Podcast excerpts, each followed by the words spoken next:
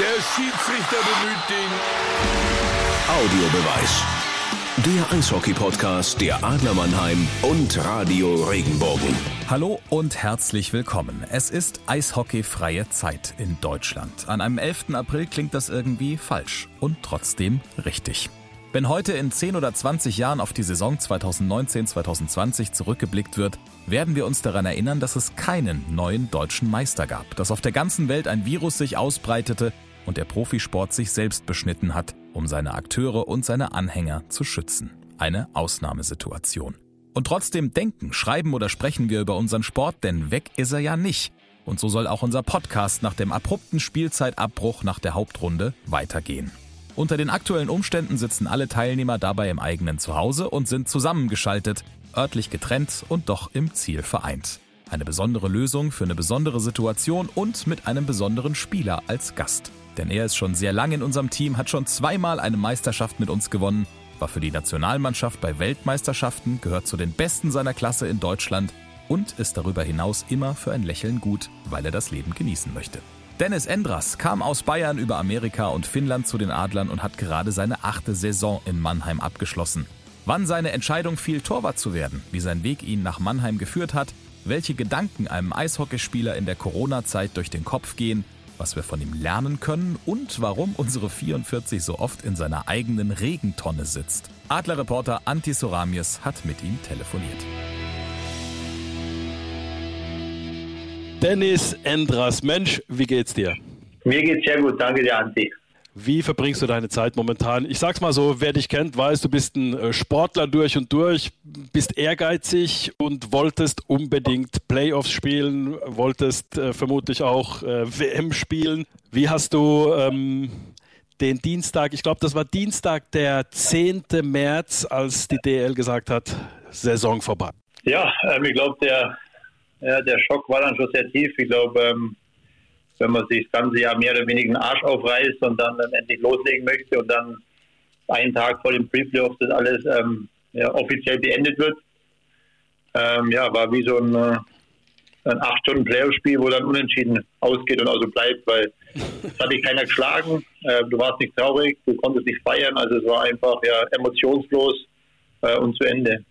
Wie verbringst du jetzt momentan deine Zeit? Ich meine, ähm, du kommst aus dem Allgäu, das wissen wir, bist Bayer mhm. durch und durch. Ähm, du bist zurzeit in Mannheim, in deiner Wahlheimat Mannheim. Äh, wie verbringst du deine Zeit? Ich meine, ein Tag hat 24 Stunden, kein Eishockey. Wie geht's da bei ja. dir? Ja, also ähm, langsam wird es natürlich ein bisschen langweilig. Heute Vormittag habe ich den Thomas Larkin schon über zwei Gärten mit äh, Badminton abgezogen. Das war ganz, ganz lustig. Aber sonst, ja, was mache ich? Einfach mit dem Hund beschäftige mich jetzt sehr viel. Ich bin sehr auf Gassi natürlich, ähm, weil das Wetter ja auch mitmacht. Dann äh, lese ich, mache ein bisschen Sport, live Instagram-Sport, was man halt die Tage so alles machen kann. Und ja, aber wenn man ehrlich ist, jetzt äh, wird schon langweilig und jetzt hoffen alle auf, auf Besserung mit dem ganzen Zeug hier. Umso mehr hast du dich gefreut, als ich dich vorgestern angerufen habe und gesagt habe, Mensch, Dennis, lass uns einen Podcast aufzeichnen. Und dann hast du ja, ein bisschen was zu tun. Jetzt, ist bei mir genauso. Erst Corona, erst Corona und dann noch Anti, da habe ich gedacht, was ist jetzt schlimmer? Aber ähm, durch Telefon ist ja alles sicher. Ja, so ist es. Naja, obwohl, ja. Ähm, ja, ähm, die Frage, Thomas Larkin ist gerade Vater geworden. Ja gesunden, süßen Tochter. Du wirst mhm. bald Vater im Juni. Wie geht's denn deiner Frau Lisa? Wir haben ja Namenraten gespielt, wie der Lag seine Tochter nennen wird. Und ich mhm. hatte auch Maria getippt. Also ein Buchstabe war daneben. Also so schlecht war der Tipp dann doch nicht. Habe mich dann auch als Sieger, als Sieger gefühlt. Und ja, meiner Frau Lisa geht's gut.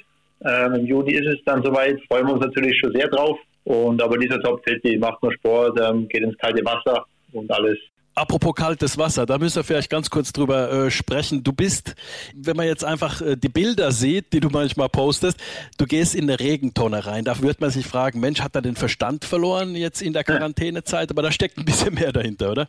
Ja, da steckt schon ein bisschen mehr dahinter. Also ähm, man, man, man schaut immer, dass man so, ähm, sagen wir mal, während der Saison nach regenerative Gründe, wenn man ins kalte Wasser geht, aber auch ähm, wenn man keinen Sport macht, ähm, ist einfach extrem gesund, stärkt das Immunsystem um noch wissenschaftlicher zu werden, die Kälte ähm, sorgt dafür, dass im Blut mehr weiße Blutkörperchen sich bewegen und ähm, auch produziert werden. Und wie man natürlich alle wissen, Dr. Soramis, dass die weißen Blutkörperchen ähm, bekämpfen jede Viren, Infektionen und alles. Und ich glaube, dass das jetzt in der jetzigen Zeit bestimmt auch nicht schadet. In Finnland machen wir es übrigens, also wie die Sauna im Winter, bohren ein Loch ins Eis und äh, springen dann da ins Wasser und gehen dann wieder in die Sauna zurück. Also von daher, sagen wir es mal so, ja. das Wissenschaftliche war mir dahinter nicht klar, sondern ich habe mich immer gefreut dann aufs Bier nach der Sauna. Aber ich habe das Ganze halt eben auf mich genommen.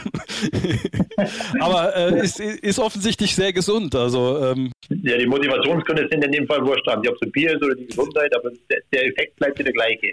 Ja, so sieht's aus. So sieht's aus. Apropos, äh, hast du das gemacht auch in, in deiner Zeit in Finnland? Ich meine, du hast ja bei IFK Helsinki gespielt, bevor du nach Mannheim gekommen bist. Im Übrigen, wer es nicht weiß, IFK Helsinki ist mein Verein in äh, Finnland. Ähm, da hast du gespielt damals. Hast du die Zeit gefunden, solche traditionellen finnischen Sachen zu machen? Nee, da hatte ich nicht so viel Zeit und da war ich mit dem Thema Kälte auch nicht so weit. Das heißt, erst die letzten zwei Jahre ist so ein bisschen entstanden, mein, mein mehr oder weniger Hobby, wenn man so sagen möchte. Da war das Thema jetzt so nicht so akut wie, wie jetzt. Ist auch witzig. Äh, was, was ist dein Hobby? Ja, ich sammle Briefmarken, der andere spielt Badminton und der Endras geht in die Tonne. Ist auch geil. Was ist mein Hobby? Kälte.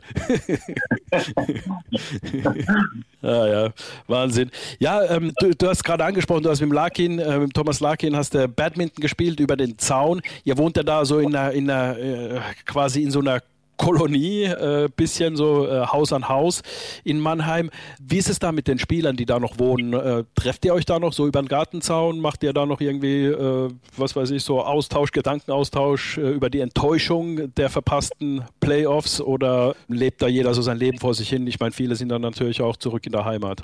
Ähm, ja klar, ein paar sind noch da. Bei dem Wetter natürlich jeder im Garten aber auch alles hier auch schön auf Abstand natürlich, weil wir uns ja auch an die Regeln halten sollten. Ich sag mal so, im Moment ähm, ist die vergangene Saison mehr oder weniger schon ein bisschen Geschichte, sage ich jetzt mal. Was uns jetzt mehr interessiert ist, ähm, wie es weitergeht, wann es weitergeht oder ob es weitergeht. Also das ist jetzt gerade so das Thema, wo wir jeden Tag miteinander reden, weil man für uns ist halt jetzt gerade die, die Sommertrainingsphase, sage ich jetzt mal, geht es bald wieder los. Und da wäre es natürlich, natürlich auch gut zu wissen, ähm, wann es weitergeht, weil man muss ja alles so ein bisschen planen den Aufbau ein bisschen äh, einhalten und planen. Aber wenn man gar nicht weiß, wann es weitergeht, ist schon ein bisschen beängstigend natürlich auch und dann bedrückend. Ja, das ist klar. Und dann vor allem, wenn man dann auch noch ein Baby erwartet. Bei uns ist es ja auch bald soweit. Wir bekommen ja auch im Juni ein Baby. Allerdings äh, nicht meine Frau, sondern unsere Tochter. ich werde Opa. Schön, äh, super. Zu der Zeit, äh, wenn, wenn du ähm, Vater wirst, werde ich Opa. Haben wir so beide auch wahrscheinlich ein bisschen das vor uns, dass wir so ein bisschen die Zeit, da kommt ein kleines Baby auf die Welt und dann äh, weiß man so gar nicht, was die Zeit noch so bringt. Also da ist es schon irgendwie ein äh, bisschen unheimlich. Geht es euch auch so? Auf jeden Fall. Also ich meine, bis jetzt haben wir mal zu zweit vor uns hingewurschtelt, sage ich jetzt mal. Und ähm, mit dem Baby dann hat man natürlich andere Verantwortung, ist ja klar. Ja, aber wir schauen einfach, dass wir trotzdem positiv bleiben, ähm, dass wir einfach darauf hoffen, dass es vielleicht ganz normal weitergeht oder vielleicht nur mit ein bisschen Verspätung. Und das wäre dann alles im grünen Bereich, sage ich jetzt mal. Apropos, du bist hast gerade erwähnt, positiv bleiben. Wir kennen uns immerhin acht Jahre. Vor acht Jahren bist du nach Mannheim gekommen. Ich habe dich immer als sehr, sehr positiven Menschen kennengelernt, auch unter Drucksituationen. Und da kann ich mich erinnern, 2015, als du ähm, damals die Meisterschaft mitgeholt hast, mitverantwortlich für die Meisterschaft damals äh, warst. Während des Finales war, haben wir uns an der SAP Arena am Parkplatz getroffen, zufällig. Wir sind beide da mit dem Auto gekommen. Da habe ich gesagt, und Endress, da kommen wir gleich noch drauf, was es auf sich hat mit dem Endress. Ähm, habe ich dann gesagt, äh, wie geht's dir? Hast du ein gutes äh, Mittagsschläfchen gemacht? Und dann hast du äh, gesagt, du, mir geht's gut, ich bin positiv, alles wunderbar, wir werden Meister, irgendwie solche Sachen hast gesagt, aber geschlafen habe ich nicht. In der Finalserie schaffe ich es dann nicht mehr, äh, Mittagsschlaf zu halten. Aber ansonsten, normalerweise ist es so, ich habe äh, Torhüter kennengelernt, die so in einem Tunnel sind. Ich habe dich noch nie so richtig in einem Tunnel gesehen, zumindest äh, so, dass du jetzt irgendwie alles um dich rum vergisst, sondern bist ansprechbar noch kurz bevor es aufs Eis, du hast noch einen lockeren Spruch drauf und, und so weiter. Woher kommt das? Ja, also ich glaube, ich soll sagen, mir macht Eishockey einfach so viel Spaß. Klar, ich meine, umso älter man wird, umso mehr hat man erlebt, umso lockerer wird man eigentlich. Aber was ich mir so ein bisschen auf die Fahne geschrieben habe, ich möchte einfach das genießen, solange ich das Privileg habe, Eishockey spielen zu dürfen und auch um Meisterschaften mitzuspielen, habe mir auf die Fahne geschrieben, dass ich einfach Spaß haben möchte und alles aufsaugen möchte. Und ich möchte nicht irgendwann zurückblicken nach, keine Ahnung, zehn Jahren und sagen, ähm, oh fuck, ich konnte es gar nicht genießen, weil ich die ganze Zeit Angst hatte und den Druck, den Druck gespürt habe. Ich glaube, ähm, das mit dem Druck, das unterschätzt man ein bisschen, weil halt doch gerade in Mannheim die Erwartungshaltung sehr hoch ist, was Kaderplanung angeht, Etat angeht. Das wird alles ausgelegt auf die Meisterschaft oder zumindest mal auf wer vorne oben mitspielen. Es ist und bleibt ein Sport, der mich oder meinen Mannschaftskollegen seit klein auf begleitet und auch geprägt hat und ähm, Spaß macht vor allem. Und ich glaube, den Spaß, den darf man der ganzen Sache nie verlieren. Im Endeffekt, denn wenn man sieht, was jetzt in der Welt los ist, ja, kann man drüber lachen und wie verbissen man manchmal vielleicht auch war, wenn man irgendwie ein Spiel verloren hatte. Und es ist und bleibt ein Spiel. Und das müssen wir uns alle mal, glaube öfter wieder ins Gedächtnis rufen. Von daher hat vielleicht so eine Zeit vielleicht auch, wenn sie sehr schwer ist, auch was Positives, dass man ein bisschen in sich geht und nicht mehr die ganzen Sachen so alle äh, für selbstverständlich nimmt. Mir ist es zumindest so gegangen. Geht es dir auch so? Ja, auf jeden Fall. Ich glaube, ja, wenn man mal in den Supermarkt geht und ähm, Leute mit Masken kommen an einem vorbei und man muss Mindestabstand halten und das Klopapier ist vergriffen.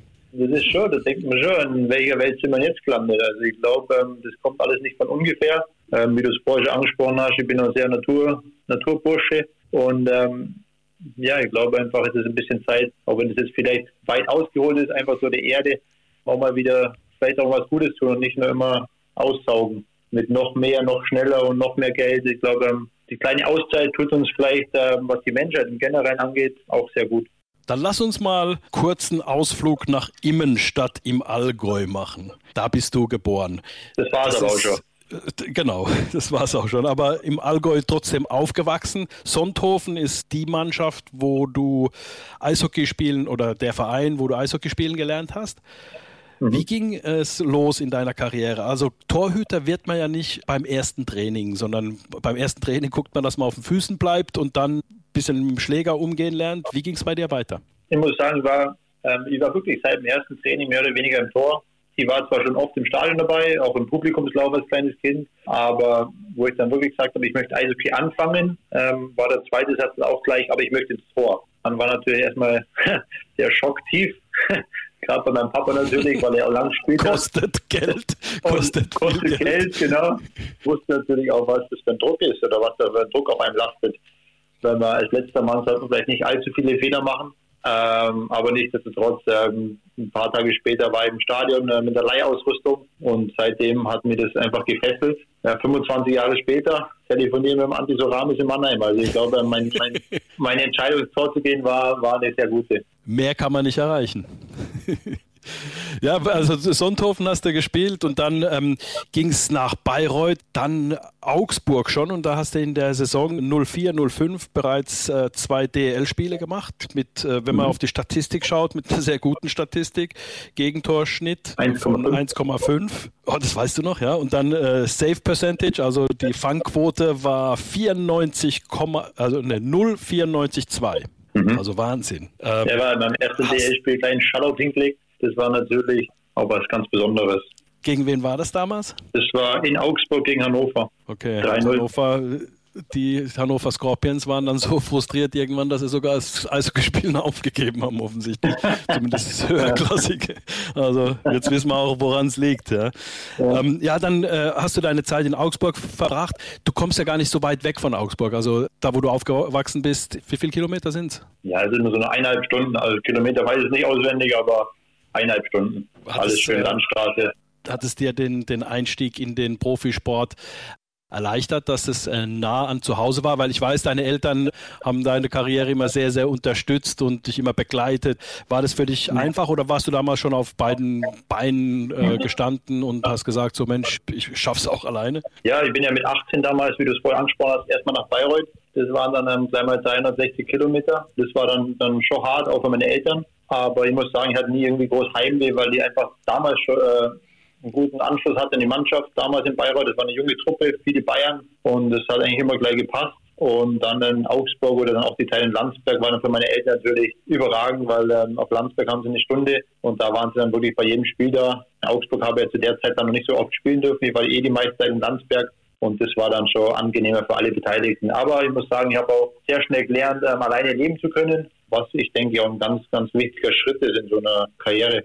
Und da hast du dann äh, überragende Leistungen gezeigt, vor allem also die Top-Saison, an die man sich so erinnern kann bei dir, war, war tatsächlich damals die 09-010 Saison, wo du dann auch bei der Weltmeisterschaft im eigenen Land überragend gespielt hast. Also das war ja der absolute Hammer. Die WM-Statistik damals 2010 1,15 Gegentorschnitt und eine Fangquote von 96,1. Also äh, absolut überragend. Woher kam so eine überragende Saison? Das ist immer schwer zu sagen, glaube ich. Alles ging natürlich los mit, mit der Saison generell in Augsburg. Da hat man eine sehr junge, gute Truppe, glaube ich. Sind wir dann auch in die Pre-Playoffs geraten, gegen Mannheim dann ja auch. Und ähm, dann ähm, ja, mit Mannheim, Berlin, Wolfsburg und Hannover. Ähm, jedes Spiel, äh, das wir gewinnen konnten, hat uns dann irgendwie mehr beflügelt.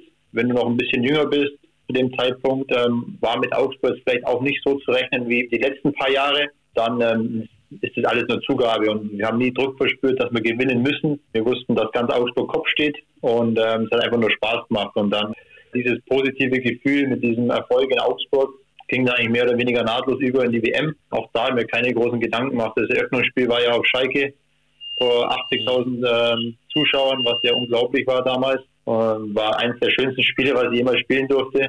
Ähm, aber auch da, ich bin, wie du es vorher angesprochen hast, Druck habe ich da überhaupt nichts gespürt. Ich wollte einfach Spaß haben, zeigen, dass ich auch international spielen kann. Das war damals ja auch mein, mein allererstes WM-Spiel, das darf man auch nicht vergessen. Dann das auch Schalke, das Eröffnungsspiel, was wir dann auch 2-1 gewinnen konnten. Und ähm, das war natürlich der Startschuss ähm, für alle, die da in dem WM-Kader waren, zu einer großartigen WM. Ja, und das war ja nicht irgendwer, den ihr gespielt hat. Es war ja nicht irgend, äh, sagen wir mal, ein Aufsteiger in die A-Gruppe damals, sondern es waren die USA, gegen die ihr gespielt gespielt habe damals auf ja. Schalke. Also für die, die sich da nicht mehr so richtig dran erinnern. Also und die hatten richtig gute Spieler dabei, so ist es nicht. Also die hatten da äh, NHL-Stars dabei. Und, mhm.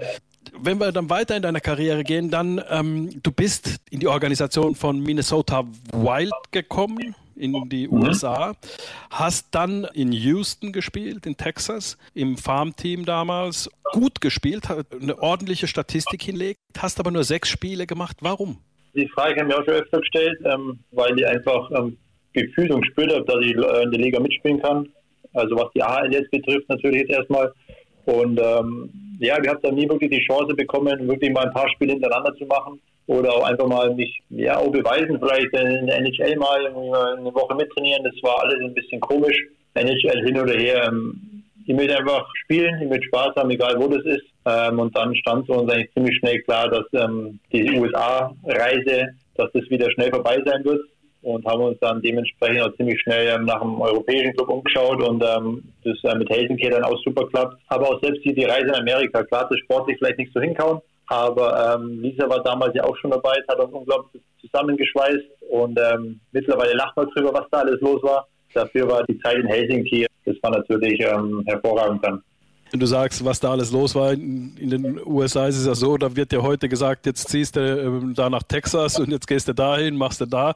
Also da wird wenig auf Privatleben Rücksicht genommen, oder im Profisport dort? Ja, das stimmt schon, aber das war mir ja bekannt. Aber wenn man dann ähm, nachmittags vom Trainer angerufen wird und heißt es Torwarttraining, dann sage ich, komm und dann komme ich in die Kabine und habe nur vom Trainer die vier- bis fünfjährigen Kinder da und wollen dann auf dich schießen. Ähm, das war dann für mich wirklich so der Schlüssel, wo ich gesagt habe, okay, ähm, die Zeit hatte ich hinter mir, glaube ich.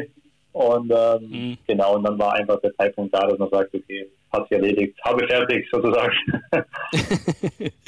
und dann kam äh, IFK Helsinki und äh, die Zeit, da hast du auch sehr, sehr stark gespielt, hast gute Leistung gezeigt. IFK Helsinki wollte ich äh, behalten, aber du hattest damals schon wo unterschrieben? bei der Adler. Ah jo.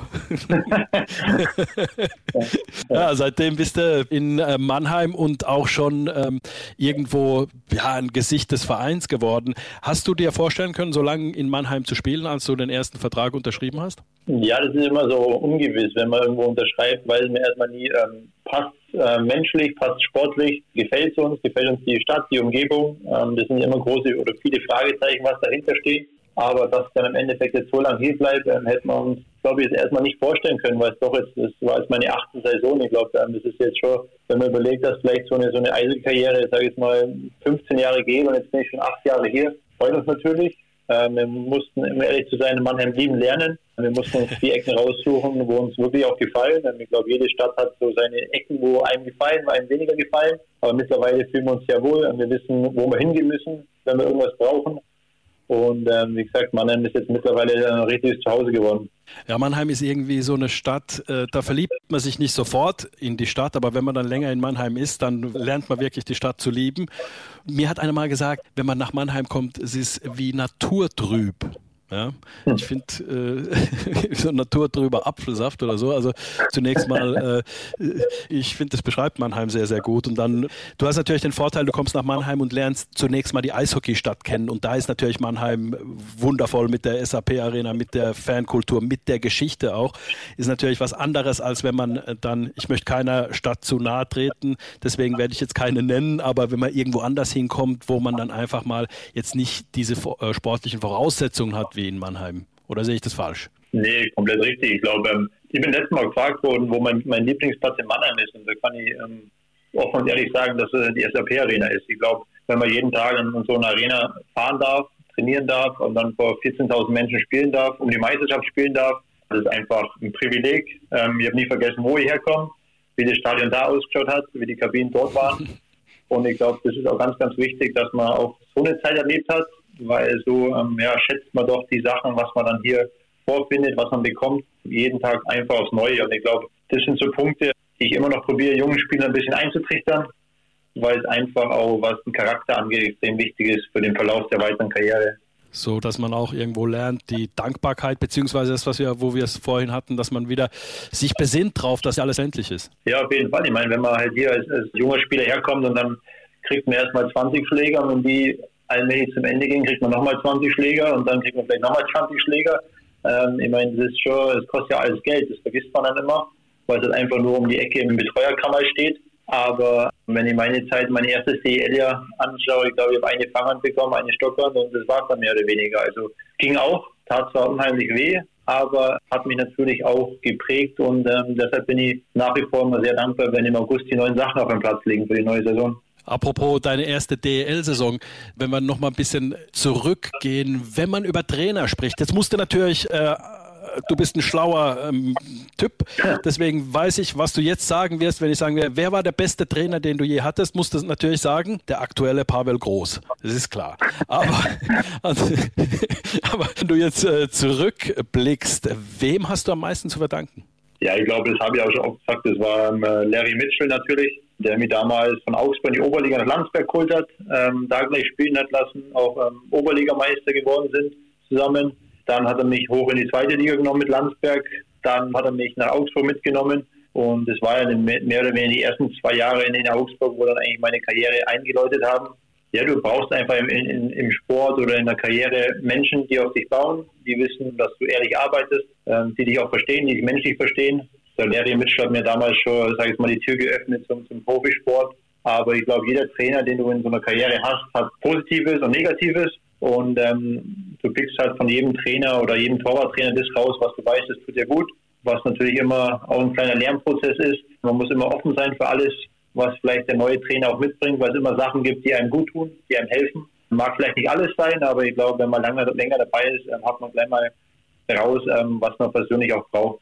Wenn du deinen äh, Torwartstil beschreiben würdest, also ich kenne mich mit Torwartspiel jetzt nicht so wahnsinnig aus, also ich würde deinen Stil als aggressiv betiteln. Also du, du versuchst die Scheibe zu attackieren, du versuchst den Puck nicht zu fangen und, und festzuhalten, da gibt es einen Bully in der eigenen Zone, sondern du versuchst zunächst mal das Spiel schnell zu machen, also kontrollierte Abpraller zu machen. So würde ich jetzt deinen Stil, deine Interpretation des Torhüterspiels beschreiben. Liege ich da mit dir auf einer Wellenlänge, wenn ich so sage? Andi, wie kann ich dir widersprechen? Weißt du, ich meine, das geht ja gar nicht.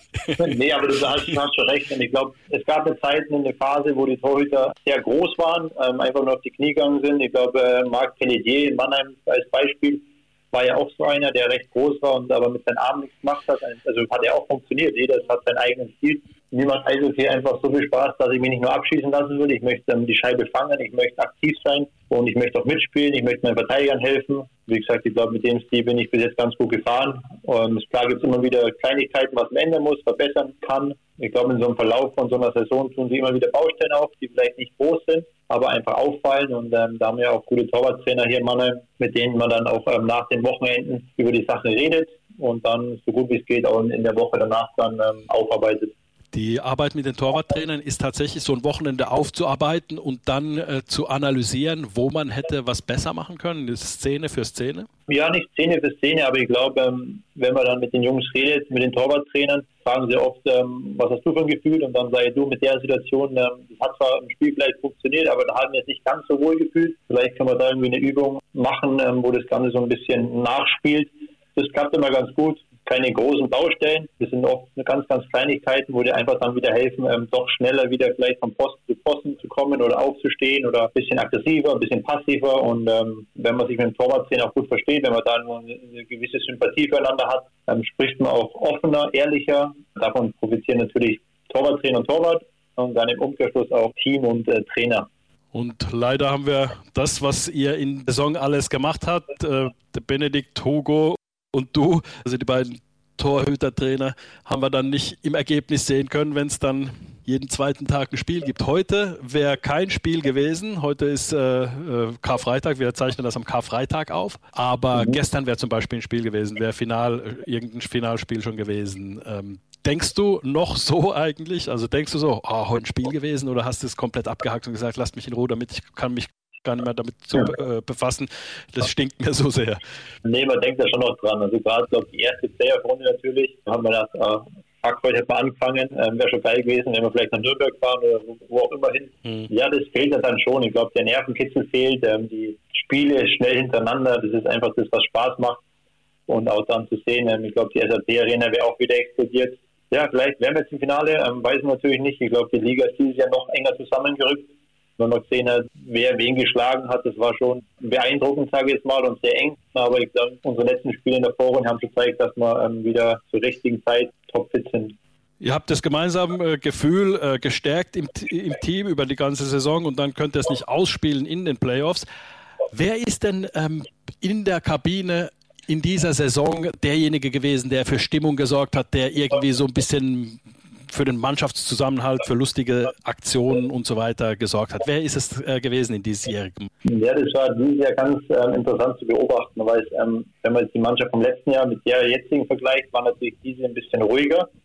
Ähm, weil wir natürlich auch ähm, nichts gegen dich an, die ein paar Finnen dabei hatten, die generell nicht so viel reden. Dass du beim Radio gelandet bist, ist ja eh schon runter.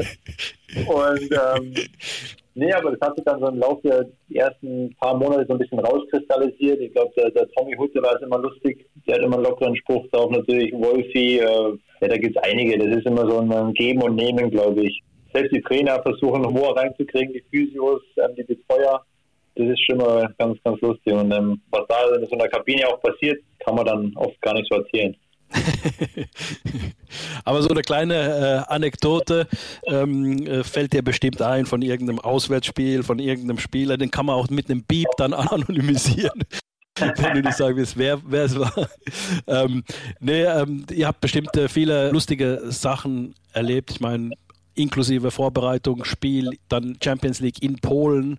Die Saison war ja eigentlich, hat ja eigentlich alles gehabt. Ja, die hat alles gehabt. Ich glaube, ähm, gerade die Champions League ist sehr gut, um als Team zusammenzuwachsen, weil man natürlich gleich von vornherein viel aufeinander hockt. Man ist im Bus, man Flieger, man ist in Polen, wie du angesprochen hast. Man geht auch mal gemeinsam für am Abend ähm, was essen oder auf ein Bierchen, was auch wichtig ist. Man lernt sie einfach besser kennen und ähm, eine Anekdote, ich meine, das, ist, das weiß mittlerweile auch jeder. Die Sinan Akhtar ist für mich einfach ein Spieler, den, den ich immer in meiner Mannschaft haben muss, weil wenn es noch so düster ist, hat das Sinan immer eine Wahnsinnsidee, um das Ganze aufzulockern. Teilweise nicht bewusst, aber natürlich sorgt er einfach immer für einen Lacher, wenn er jede Übung auf dem Eis, die die Trainer vorgegeben haben, beginnt, aber leider immer falsch beginnt und das ist halt, das zieht sich halt durch wie ein roter Faden und ist immer wieder aufs Neue einfach sehr lustig.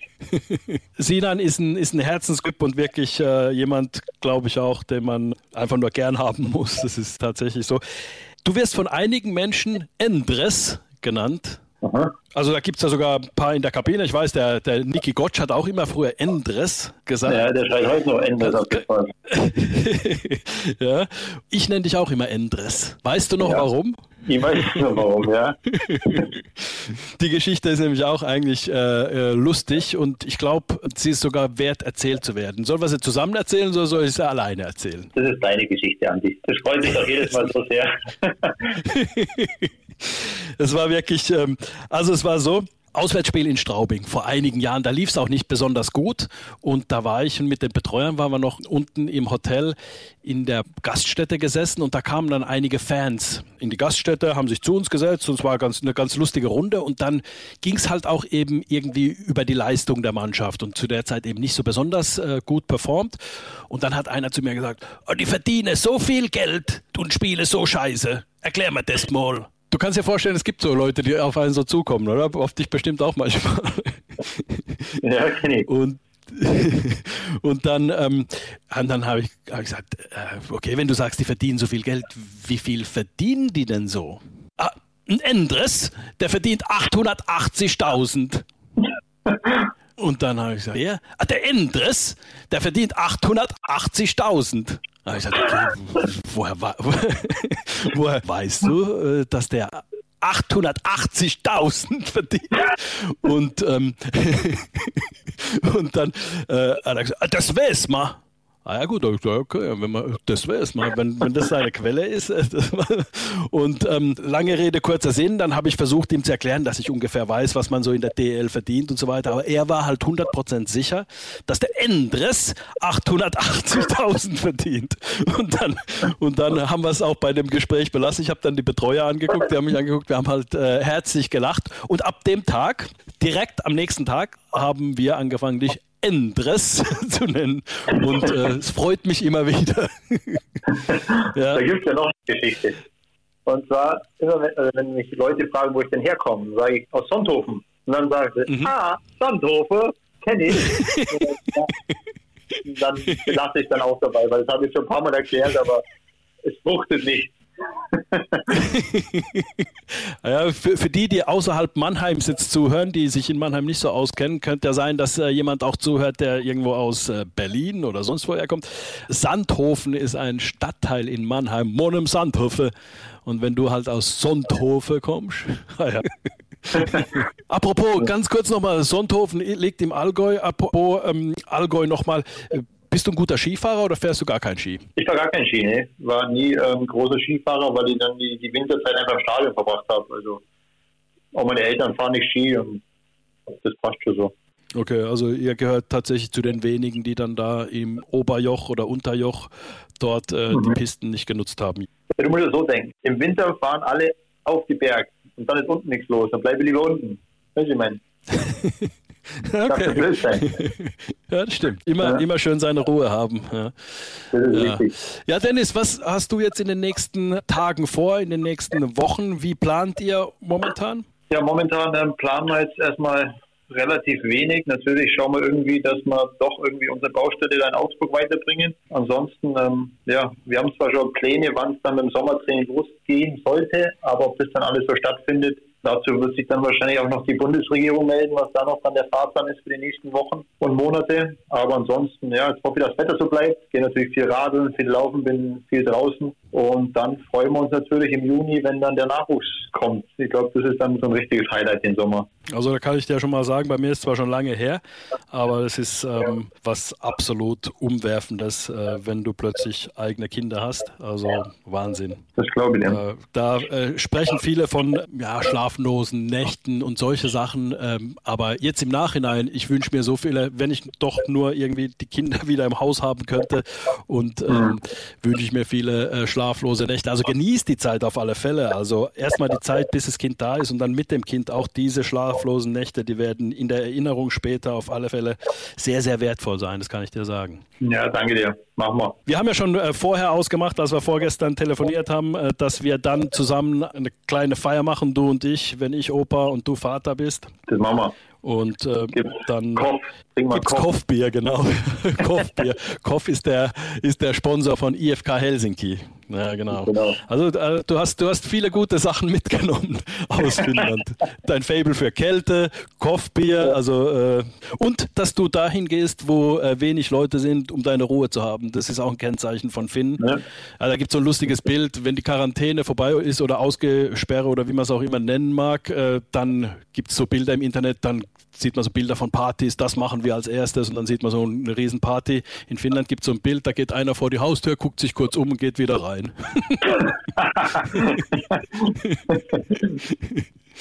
Dennis, war mir ein Fest, mich mal wieder länger mit dir zu unterhalten. Ähm, Wieso? ich wünsche dir, dass du die Zeit gut nutzen kannst und für uns alle auch irgendwie, dass die Zeit eine gute Zeit irgendwie dann doch wird und dass das alles ähm, für euch vor allem jetzt in der Zeit gut weitergeht und äh, ihr euch wirklich dann auf euer kleines Baby dann vorbereiten könnt. Ach so, genau. Äh, ihr habt ja so ein Gender Revealing gemacht, oder? Mhm. Für die, die es gemacht, ja. nicht wissen, ihr habt sogar öffentlich gemacht, gell? Du Ja, hast doch auf so einen Puck geschossen und da ist dann irgendwie blaue Farbe rausgekommen. Blau steht für Junge, oder? Blau steht für Junge, genau, Anti, super. Ja. Habe ich es richtig interpretiert? Ja. ja, genau, da habt ihr irgendwie ein Foto gemacht und auch auf Instagram. Übrigens, äh, dir kann man auch auf Instagram folgen. Ähm, Ja. Da gibt es immer wieder ganz äh, interessante Sachen. Da gibt, kann man auch sehen, wie du in so einer Tonne bist, in deinem Garten. Da kann man ganz viel sehen, da kann man auch viel lernen. Definitiv Ja. über Ernährung, also muss man muss man wirklich sagen. Also du bist auch einer, der sehr sehr gesund lebt, wenn du das alles so einhältst, was du da auf Instagram äh, machst. Ähm, das ist auf alle Fälle ähm, sehr sehr gesund. Also wenn jemand gesund leben möchte, dann äh, eine Regentonne aufstellen, immer reinspringen, nicht Kopf vor, sondern du gehst mit den Beinen vor rein, richtig? Richtig. Und vor allem ähm, der Marcel Gottsch joggt auch, auch teilweise an meinem, äh, hier vorbei und springt einfach so ähm, in meine Tonne. Da können wir auch mal irgendwie, vielleicht hat ein, jemand noch eine Tonne übrig, die er Marcel schenken kann. Okay, dann lass uns sammeln für eine, für eine Tonne für einen Marcel Gottsch. ja. dass er deine nicht mehr mitbenutzen. Ja. Aber, aber Ja. Marcel ist ja, ist ein gut erzogener äh, Typ, ein sehr sozialer Mensch auch, deswegen wird er vorher hoffentlich geduscht haben, bevor er in deine Tonne springt. Ich wollte gerade sagen, ob der sozial ist oder nicht, ist mir egal, der soll halt rein sein. Das ist ja dann wichtiger. genau, einfach nur sauber. ja. Eine gute Zeit. Wirklich äh, Grüße an äh, deine Frau Lisa. Alles Gute für die Schwangerschaft, gerade in dieser schweren Zeit. Ja, wünsche dir auch, Anti, bleib gesund, viel Spaß mit deinen Enkeln und Danke, dann, ähm, schön. gesagt, wenn das alles da ist, dann ähm, treffen wir uns mal. Gemütlich. So machen wir es auf alle Fälle. Also Gruß zu Hause und äh, alles Gute euch. Danke, ciao. Soweit unsere heutige Ausgabe von Audiobeweis, der Eishockey-Podcast der Adler Mannheim und Radio Regenbogen. Wir freuen uns gerade jetzt übrigens in der aktuellen Situation auch über eure Gedanken zum Sport. Schreibt uns in die Kommentare, lasst uns austauschen und in Kontakt bleiben, bis es wieder weitergeht. Wir freuen uns jetzt schon auf die nächste Folge, bei der ihr hoffentlich wieder dabei seid.